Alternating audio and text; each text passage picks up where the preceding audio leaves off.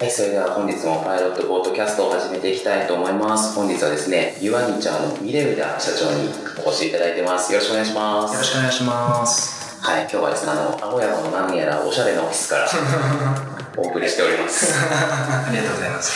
これなんかシェアオフィスなんですか？そうですね。あの、まあ、ジェネシアベンチャーズっていう、まあ、ベンチャーキャピタルさんが、ここのまあフロアすべて借りていて、はいはいで彼らが投資しているスタートアップさんが、はいここに集結してるっていうような感じです。そうなんですね。そうなんですこんな表参道の一等地に。そうですね。もう、あのランチとか行くと、マダムの方々が、はいほほほほって言いながら食べてるので、ちょっとスタートアップらしからぬ感じがあるんですけれども、まあ、あの、ユーザー調査だと思。楽しんでます。あそうですよね。まあ、後であのゆっくりお話聞くんですけど、彼のお話が出てくるじゃないですか。はい。なので、ユーザーとの相性もいいんですね。そうですね、そうですね。はいはいはまさにまあ表参道というかまあなんでしょうね自分たちの時間をそれぐらい大切にしたいみたいな人たちに向けて、はいはいはい発信していこうとしているサービスなので、い。はい。まあリーチ的には実は非常に合ってるかなと思ってます。なるほど。はい。わかりました。じゃあ、サービスの話をはい聞いていければなと思うんですけど、はい。ユアニチャー。これあれですね、多分、 your っていうのは、 you your、you yours と your で、はい。ニチャーはファニチャーのそうですねですかね。おっしゃる通りですねの造語ですかね。そうですね。岩なので。はい、もう想像ついてると思うんですけど、家具系のはい。サービスということで、ちょっと簡単にサービス、どんな感じか教えてもらってもいいですか？はい、わかりました。まあ、ユアファニチャー、まあ、ユアニチャーであなたの家具っていう意味なので、えっと、あなただけの家具を作りますっていうサービスですね。でもしかしたら、あの、ご経験あるかもしれないですけれども、家具選ん、選びに行ったとしても、う結構そのサイズってそんなにバリエーションなかったりとか、はあの、カラーもまあ薄い茶色か濃い茶色の2パターンぐらいだよとか、白と黒の2パターンぐらいだよとい。か、で、まあ、何よりデザインってまあいろいろありますけれども、まあ、そんなにそんなにあの方向性いろんなものがあるわけではないですし、まあ、パターンいろいろあったとしてもなかなかそこから選ぶのってすごく難しいよねとうん。いう状況かなと思っていて、あの自分が本当に欲しい家具ってなかなか出会えないし買えないと思うんですね。はいはいはい。それを、えっと僕たちは解決しようと思っていて、えっとユニッチャーのサイトに行っていただくとオンライン上であの家具をあのサイズ1センチ単位で好きにカスタマイズすることができるんですね。で、えっとカラーも10種類以上から選ぶことができます。で、これは今後の機能なんですけれども、デザインも自由に選べるようになります。デザインっていうのは、例えば本棚のあの扉をつけるつけないとか、はいはいはいそこにあのその扉が縦開きとか横開きとか、うん。ちょっと斜めにして返しをつけてあげて、あの雑誌を置けるようなディスプレイっぽくするしないとか、はいはあとテーブルの足何本にしますとか、いはい。そういうところまで全てカスタマイズできるようになりえー、ます。すごい。完全に DIY みたいな。そうですね。はいはえー、と今までの概念で言うと、まあ、DIY とオーダーメイド家具の中間ぐらいな感じですね。で、それは DIY だったら、まあ、材料買ってきて、はいあの、釘とか買ってきて、トンカチカンカンってやれば、まあ、作れるじゃないですか。まあ、ちょっとキー、今、キー、キー前提でしたけど、はい。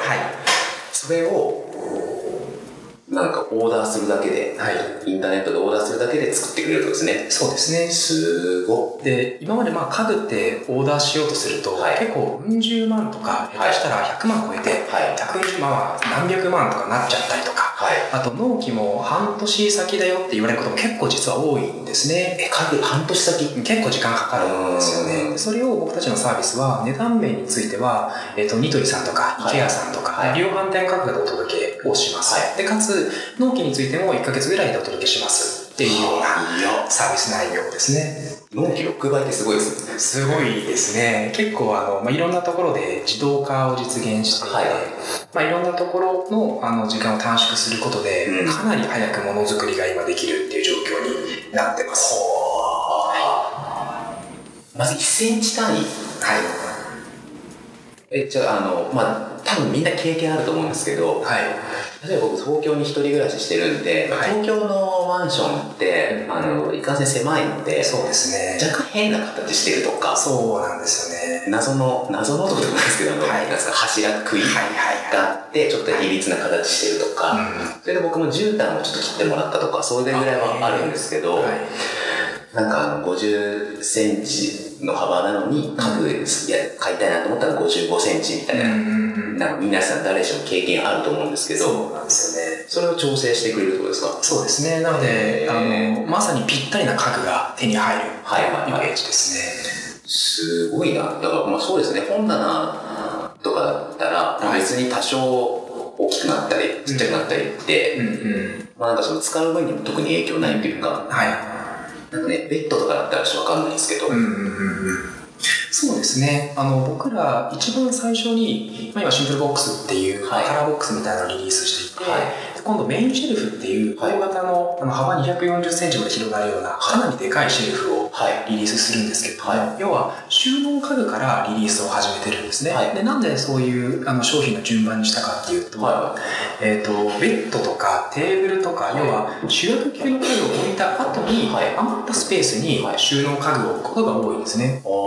なので、一番制約条件が多い空間に置かれる家具がはい収納家具なんです。なるほど。なので、カスタマイズっていう機能が、はまあ、より生きるかなと思って、収納家具からリリースしてます。なるほど。それはそうですね。最初にベッドとか、はいあとまあ家電とかも含めて、うんそういうでっかいものを置いて、はいその後まあ棚とか用意しますもんね。そうですね。確かにそれはそうだ。なので、まあ、テレビ台とかベッドとか、はテーブルとかと柱の間のこのスペースを、はいいい。感じに収納にしたいんだけど、はいここになかなかフィットする家具ないよねみたいな時に僕たちのサイトでカスタマイズしていただけると、まさにぴったりの、えー、と収納が、えー実現できますっていう感じですね。ああ、なるほどね。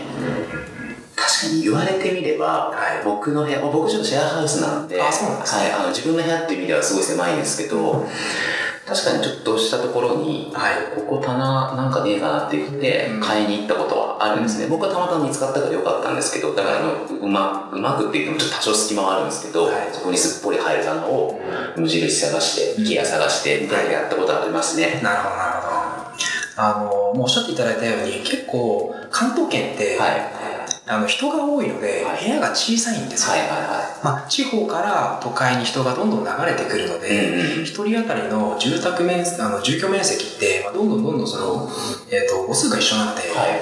割り算割り算でしていくとどんどんちっちゃくなっちゃうねって、まあ、それはそうなんですね、はい。で国交省が一人生きていくためにははいこのぐらい面積必要だよっていう基準の数字を出してるんですけど、あそうなんだ。関東圏の借家暮らしの人って、要は賃貸で家を借りてる人たちってそれよりも全然少ない面積で生きざるを得なくなってるんですよ今。へえでこの現象って、まあ、東京はあの実感を持ってあのそうだよねって思っていただけると思うんですけど、はあの世界中で起こってます。いニューヨークとかパリとかシンガポールとかもなんとなくイメージあるかもしれませんが、はい。すごく部屋狭くてめちゃくちゃ高いみたいなはいはそういう環境になっているんですね。なので、えっ、と、僕ら、あの、このサービスのリリース出した時も、ニューヨークとかシンガポールから、い。はあの、早くこのサービスを僕たちの国でもリリースしてくれという要望をいただいたりとか、要は、IKEA さんみたいな大きめの家具をパコッとはめるっていういはい。消費活動がなかなか今ハマってこなくなっている中で、カスタマイズできて、かつそれが、えっ、と、量販店価格で買えるっていいじゃないかっていうフィードバック、結構いろんな国の方からいただいたりしています。へええリリースは別に日本だけですよね今はそうです。はい。なんですけど海外からもそうですね。問い合わせがそうですね。あじゃあやっぱりその大都市って言えばいいんですかねうん。この同じような課題があるんですかねはいそうだと思ってます。はいはいそうですよねニューヨークとか全然見つからないって言いますもんねそうなんですよね。物件がそうですね。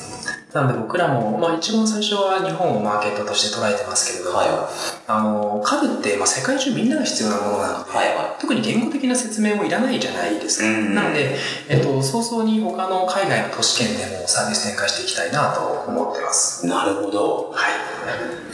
今作られているのはシンプルボックスお一つではでこの後何でしたっけ？い。メインシェルフ、メインシェルフ名前ですね。はいはいはい。これは何ですか？あの、後でそのし作る仕組みは聞こうと思ってるんですけど、はいなんか原理的にはどういうものが他に作れるんですか？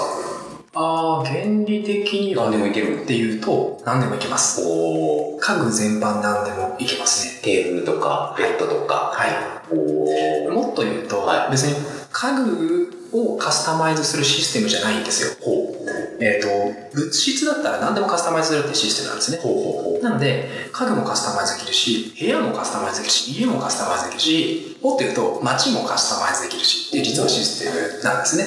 まあ、そういう、あの、柔軟性のあるシステムを作って、今は家具をカスタマイズするっていう用途に使っているっていうイメーるほど、なるジです。ほど。え、じゃあせっかくだからそのシステムのことを聞きたいんですけど、はいでそのシステムはなんかどういうシステムなんですか？ちょっとざっくりしたシステムになるんですけど。いやいやいやそうですよね。あのーえっ、と、例えば、まあ、僕たちの今家具の使い方で言うと、はいまあ、このとある家具がありますと。で、この家具をパーツと、えっ、と、まあ、パーツごとに因数分解をすると、はい。は例えば天板とうん。か足とか、はえっ、と、側板とか、うん。まあ、パーツごとに分かれるんですね。はで、えっ、と、そもそもの、えっ、と、母体の家具を、例えば上にビヨーンと伸ばしたとすると、はい。例えばじゃあ、えっ、と、ごめんなさい。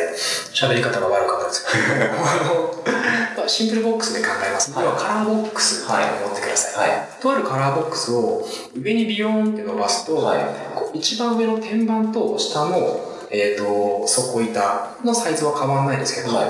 この横を構成する側板はい。と背板は伸ばしてる分、はい。使用する面積が多くなるじゃないですか。はそうすると、えっ、と、その主にぶら下がっているパーツが、パーツごとに指示をするんですね。い。はえっ、と、ユーザーが縦に伸ばしたから、天板くんと底板くん、君は変わらなくていいよと。だけど、側板くんと、えっ、と、背板くん、はい君はちょっと面積を伸ばさなきゃいけないねっていうはい指示をするんですね。はで、そうすると、面積が増えた分、使う、えっ、と、板の量とかも変わってくるので、はい。じゃあこのくらいの面積を増やすとこのくらい値段が変わるねみたいなことを一個一個のパーツごとがそれぞれ考えてくれます。ほで、その計算結果をまた親に、まあ、主に返すことで、はい。えっ、と、こういう家具にするんだったらいくらで買えますよっていうのを、まあ、自動的に計算するっていうシステムなんですね。うほうほう。ほで、今のが値段面の話で、はえっ、と、まあ、一個一個のパーツが変わると、加工上で、あの、工場で実際に物を作るときに、うん。どういう加工ポイントで、えっ、と、この板を作んなきゃいけないかっていうのが変わってくるんですね。で、そういうロジックも自分で考えて、はい。えっ、と、伸びたから、じゃあ、えっ、と、ここに、まあ、ダボ穴というか穴を何個開けなきゃいけないよね。今まで2つだったけど、このくらい面積が伸びたら5個開けなきゃいけないよねとか、もう全て考えてくれて。で、その、えっと家具をどうやってじゃあ工場で作ればいいかっていう、まあ、製造指示書みたいなものがあるんですけども、はい。それもシステムが自動で作ってくれるおっていうような、えーものでございます。でそれは今までわかりますよね。難しい難しいですよね。はい。今までは、はい。そういう、例えば、なもちろんその、ダボ、あの、穴だったら、はい。レジ穴みたいなのは、はい。ね、まあちっちゃかったらそれは数少なくて済むし、はい。でも大きかったらいっぱい作らなきゃいけないじゃないですか。うん。それは今まで人間がまあはい。計算したりとか、はい。ある程度、まあ、熟練の勘みたいなのを作っていたりとかっていうイメージですか、そうですね。ただやっぱそういう職人の方々も、はい。やっぱ頭の中にはロジックがあるわけなんですね。はい。こうだからこうやって考えるっていうロジックがあるので、その彼らの頭の中にあるロジックを全て出してアルゴリズム化したっていうイメージです。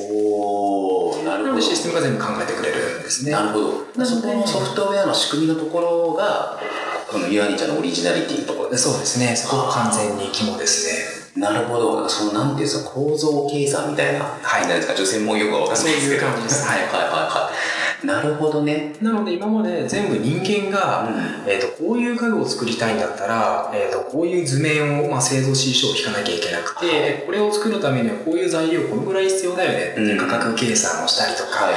で現場でこういうあのオリジナルの商品を注文されたからこうやって加工してくれって指示しなきゃいけなかったの。を、えー、と今ちゃんは全て自動でできているので、えー、と人が考えるだけの時間と、はいあと、その人のやっぱり給料を払わなきゃいけないので、ええ。その人人的な工数、うん。まあ、要は、えっ、と、人件費ですね。はい。それが、まあ、ゼロになったはっていうことで、かなり安く、かつスピーディーに一点物の家具をお届けできるっていういそれで最初の方のはい納期が短くなるとか、そうですね。安くなるとかにつながっていくわけですね。おっしゃる通りです。なるほど。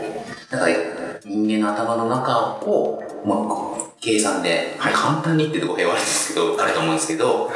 パラメータを入力したら、はい。製造図面みたいなのが出てくるようになったってことですね。そうですね。なるほど。すごい。で、実はですね、今、まあ、1ヶ月でお届けしますって申し上げたんですけれども、はいその1ヶ月って、じゃあ何にどれだけ時間がかかってるかっていうのをさらに因数分解すると、はい。ほぼ海の上なんですね。要は、僕たちの工場今、インドネシアにあります。インドネシアで作って、はいえああの配送費を下げるために、はい飛行機じゃなくて船ではい。配送してるんですね。はなので、えっと、インドネシアから日本って5000キロ離れてるんですよ。はい。なので、1ヶ月っていう納期のほぼ、ほぼほぼは、はえっ、と、船の上でどんぶらこどんぶらこってしてるんですい。ね。なるほど。つまり、ユーザーさんがこの商品が欲しいって指定してくれて、えっ、と、それを図面化して、現場で作って梱包するっていう作業自体は、はい正直、1週間以下、あの、単位、まあ、数日でできちゃう作業なんです。ほう。じゃあ工場が、例えば表参道にあったら、はい。納期1週間で多分間に合うおっしゃる通りですね。えあの、例えば、あさって配送しますみたいなこともできます。えで、えっ、と、今実はそういう世界観を目指していて、はいは要は、あの、もう世界中にいろんな機械があるんですね。はい。あの、板をこう入れてあげれば、はい。その機械の中で切って、磨いて、色つけて、うん。穴開けて、うん。でペッて出すみたいな素晴らしい機械があるんですよ。えそんなのあるんだ。なので、えっと、ユーザーさんがオンライン上で、こういうサイズでこういう色で家具が欲しいな、うん。入力してくれたデータを、その機械につなげるようにすれば、はえっと、人件費とか全く関係なく、はいその機械が全て一点物の家具を作ってくれるんですい。ね。なるほど。そういうあの生産スタイルを今目指していて、はい。なので、えっと、日本国内でどなたかが買ユーザーさんが買ってくれたら、は日本国内のそういう機械を持っている提携工場で作ってすぐに送るうんっていう形にすれば、はい船の上のどんぶらこっていう、あの1ヶ月ぐらいの期間がなくなるので、かなりスピーディーに一点物の家具をお届けできるっていう世界観が実現できると思ってます。ああ、なるほど。そうか、人もなるべく減らせて、はい極端な話、一人もいらなくなれば、はいもう機械さえあればデータをいくらでも飛ばせるから、そうですね。作れるってことですね。はい。なるほど。すごい。なんか 3D プリンターみたいなイメージなんですかね。ああ、まあ、そうですね。まあ、材料はそれはあの流し込まないとまあそうですねいけないんですが、あのーそういうイメージに近いかもしれないですね。はいはいはい。なるほど、なるほど。いやー、すごいなー すごいですよね。なんかその、アウトプットは1センチ単位で家具作れますよっていう、はいすごいシンプルで分かりやすいじゃないですか。はいその裏側の仕組みの複雑さ。うんそうですね。もともと、あの、僕は去年までジャカルタで働いてた。あそうなんですかまあ、なので、インドネシアにいる工場と、んまあ結構何回か、あの、インテリベーションがあってですね。はい。で、まあ、もちろん僕は家具の作り方なんてもともと知らなかったので、はい実際に作れる方とディスカッションしながら、えっとこういうふうにシステムを組めばいいんじゃないっていうのを、まあ、中々もミーティングして出来上がったっていう感じですね。なるほど、なるほど。え、ミエさんはどういうご経歴なんですか？もともと家具を作ってたとか。はい。あ、全然です。あの、一社目は新卒で Yahoo に入りまして、はい。そこで、まあ、デジタルマーケティングとかブランディングとかやってたんですね。で、その後、えっと、3.5年ぐらいいたんですけど、はいえっと、まあ、IoT うんのスタートアップでのカマルクっていうところに、あの、転職をして、はい。で、えっと、ジャカルタオフィスが、まあ、ほぼなかったので、はいそれを作ろうということで、えっと、2年間ぐらいジャカルタに行って、はい。で、その時に、まあ、工場があって、んそのリレーションをもとに、イワニチャーがスタートっていう感じですね。えもともと大学でなんか建築とかそういうの専攻したとかでもなく？えっと、飽きないですね。小学生です。飽はい。全然違うじゃんけ。全然関係ないです。すごいですね。それでそのさっきの構造計算みたいなはい話が出てくるっていうのは。うんうんうん、そうですね。もともとずっと、まあ、商学部であの経営とかマーケティングっていうのを勉強してたんですけれども、まあ、もちろんその構造の話をシステム化するみたいなところは、うん。僕は全然エキスパートではないので、はい。あの CTO が、はい。あのすごく完全なエキスパートなので、はいはい彼と一緒に作ったっていう感じですね。えー、CTO はどこで出会ったんですか？まあ、それもまあ他の仕事でってい。う感じなんですけれども、もともと、あの、慶応大学の博士なんですね。はい。はで、分散処理の博士号を持ってる人間うん。で、その複雑なシステムをどうやって効率的にあの考えるんだっけ？っはい。ていうことに対して、まあ、完全にエキスパートなので、その方の力を多大に借りて作っているっていう感じです。なるほど。CTO なんですね。なんかそのスタートアップの CTO っていうと、やっぱりそのソフトウェアのエンジニアリング、うん。ゴリゴリなイメージありますけど、うんまあ当然物を作ってるんで、あの、テクノロジーって意味だと、その、物理的なテクノロジーのもあるじゃないですか。はいそっちを管理してるんですね。そうですね。完全にあのビジネスエンジニアというかアカデミックな博士です。なるほど、なるほど。はいそれを、まあ、ビジネスにはい。するのが社長の仕事ですね。まあまあそうですね。はいはいはいはい。なるほど。じゃあ、この後、その物理的な話の方も結構進展はあるんですか、今、研究してるとか、準備してって、この後、できるようになっていくみたいな。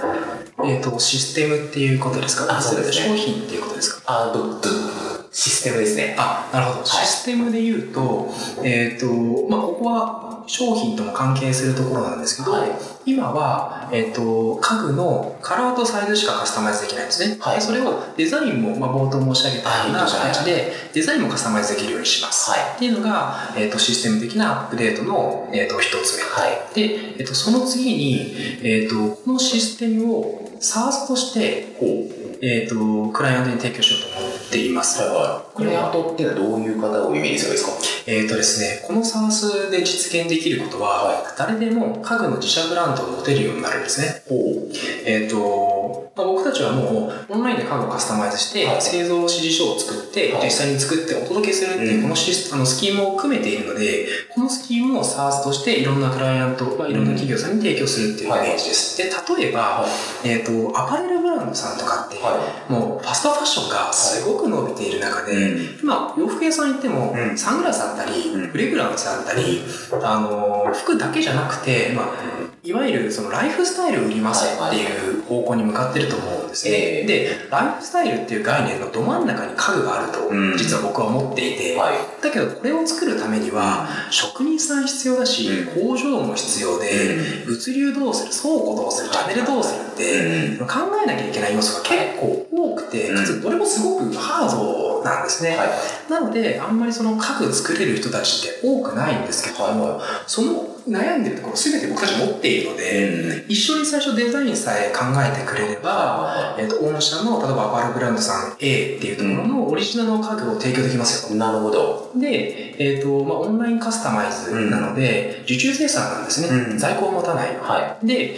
えっ、と、めんどくさいことはもう全て僕たちがもう準備ができているので、クライアント的には在庫持たないから低リスクだし、かつ低コストですね。で、家具って単価が高いので、うん高収益っていうことを見込めるプロダクトが増えますよい。っていう話をしようと思ってます。おー、なるほど。家具の OEM ですね。でそうですね。はいはいはなのでアパレルブランドさんとか、うんあとインテリアショップさんとかでいも、はい。はそのいろんなことを、まあ、セレクトショップさんとかですね、はあの集めてきて販売はしてるけど自社ブランドってないよねみたいな方々に対してじゃあ今までの知見を生かして自社のブランド作っちゃいましょうよいはいはめんどくさいこと全て僕たちがやります、い。うん。っていうような展開が今後できると思ってますなるほど。それがシステムのアップデートの、まあ、大き大きな2つ目っていう感じですねなるほどね。はい家具の買い方も変わりそうですね。うんうんうん。今までってさっきの僕の話じゃないですけど、あっち行ってこっち行って、はい。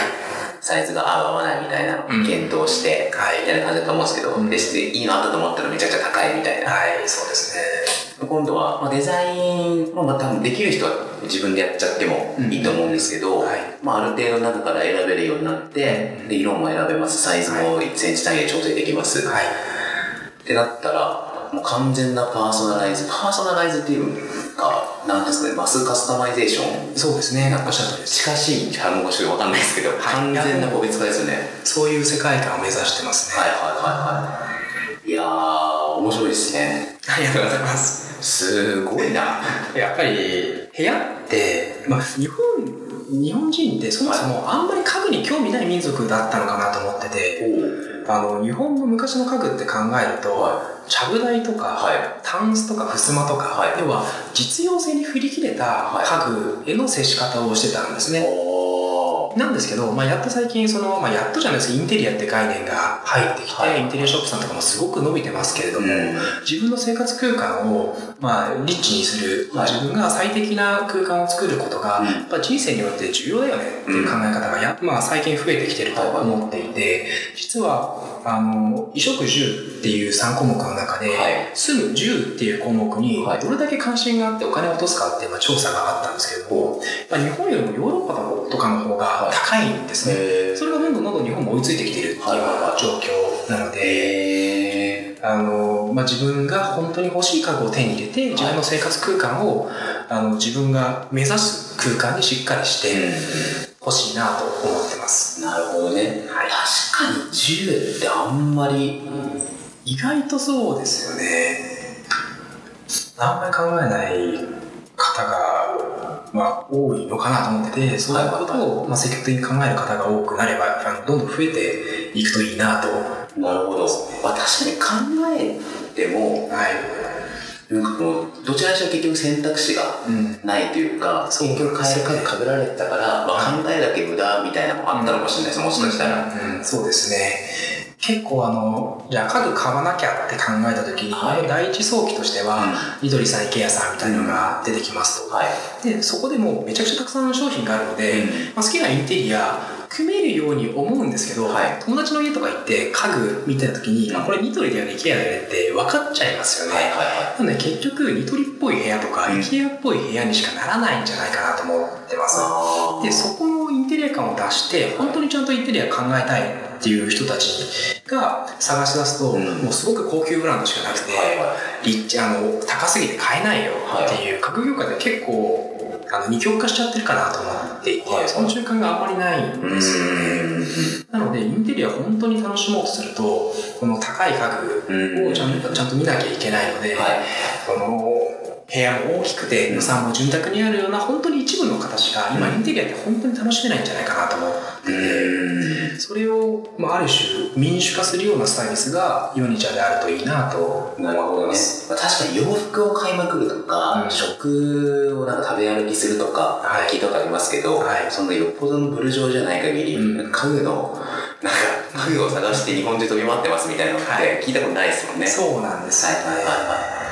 家具、仕事として関わったのは、ヤフーなんか転職したところが初めだと思うんですけど、はい。家具に興味持ったきっかけは何だったんですか？えっ、と、きっかけというか、もともと学生の頃からすごくインテリアとか家具とか好きだったんですよね。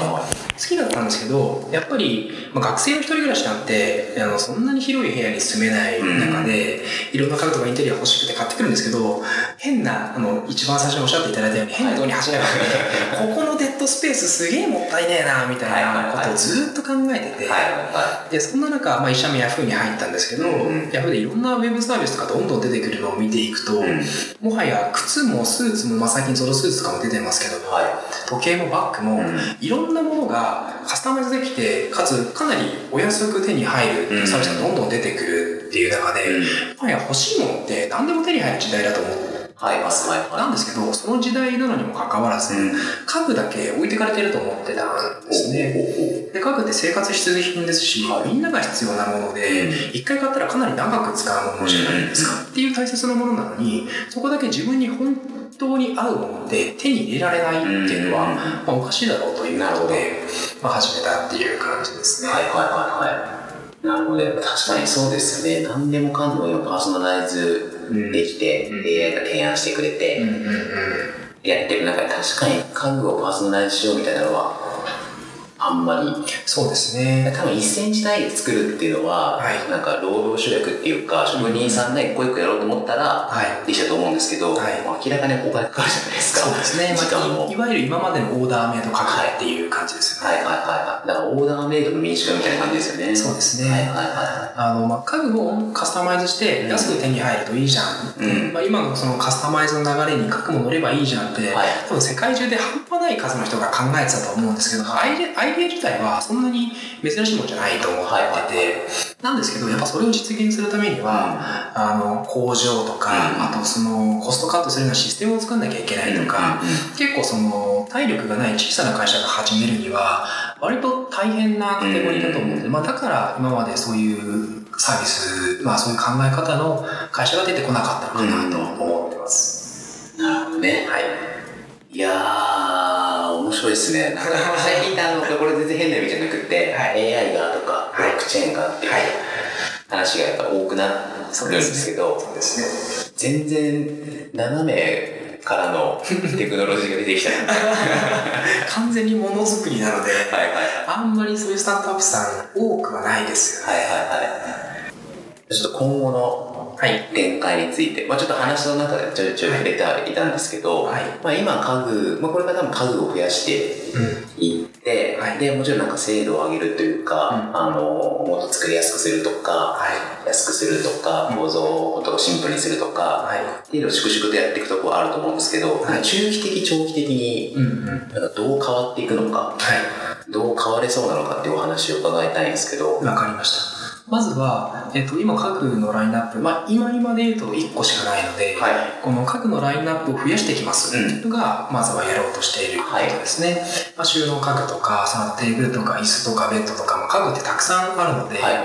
そこをどんどんリリースしていきたいなと思っています。で、あとは、えっ、と、もっと先の話で言うと、その日本だけじゃなくて、えっ、と、世界中の都市圏で、はい。このサービスを提供していきたいなと思ってます。はい。あの、各って世界で50兆円あるマーケットなので、あんまりそのマーケットサイズにチャレンジしようとしているスタートアップって日本に多くないんじゃないかなと思っていて、一応そのボリュームで僕らは考えているので、早く世界に出て。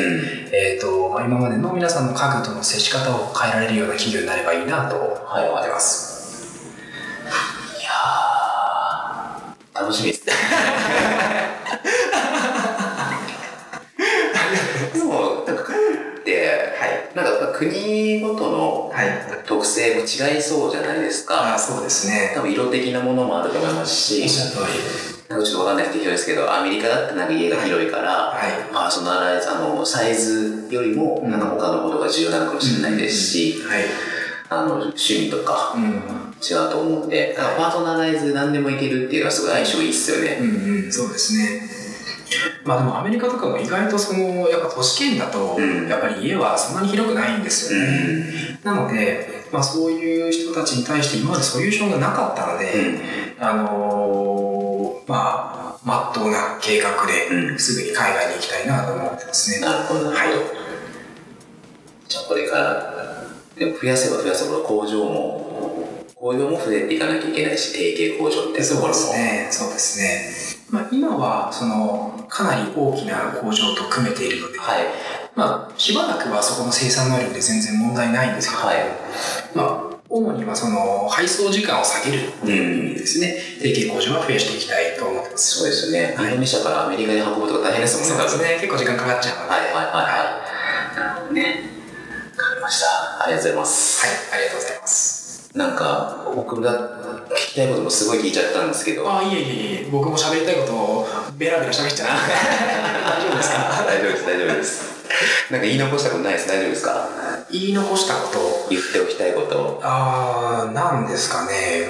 まあ、絶賛、あの、仲間を募集しております。はい、大事。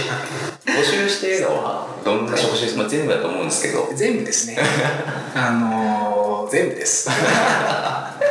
なんかあのソフトウェアの会社だと、はい。まあ、当然あのソフトウェアエンジニアとかデザイナーさんとかいると思うんですけど、ハードウェアで書くっていう、まあ、ちょっとある意味スタートアップっぽくないとこじゃないですか、はい。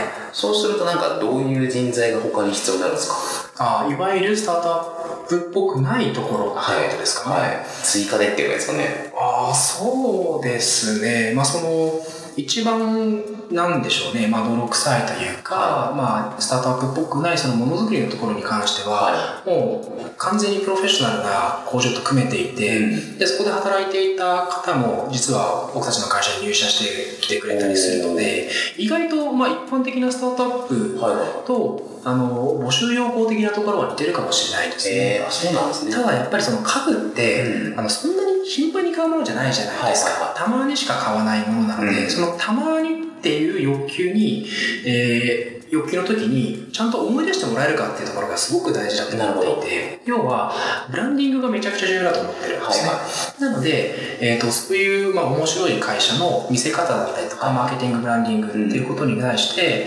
何かチャレンジしてみたい人がお方がいらっしゃいましたら、はい。あのチャレンジは全部 OK だ。ぜひぜひはい。何かアイデアベースでもぶつけていただけると嬉しいなと思っています。わかりましたありがとうございますはい、ありがとうございます。じゃあというわけで本日はこの辺でお別れしたいと思いますので、ぜひ家具に興味ある方、はいで転職タイミングの方はぜ ぜひぜひひ表参道にいらしてください。お願いしおしゃれですので。お待ちしております。はい。というわけでですね、本日はファニー、えー、ユアニチャーの峰峰村さんにはいお越しいただきました。ありがとうございました。ありがとうございました。それでは皆さん、さようなら。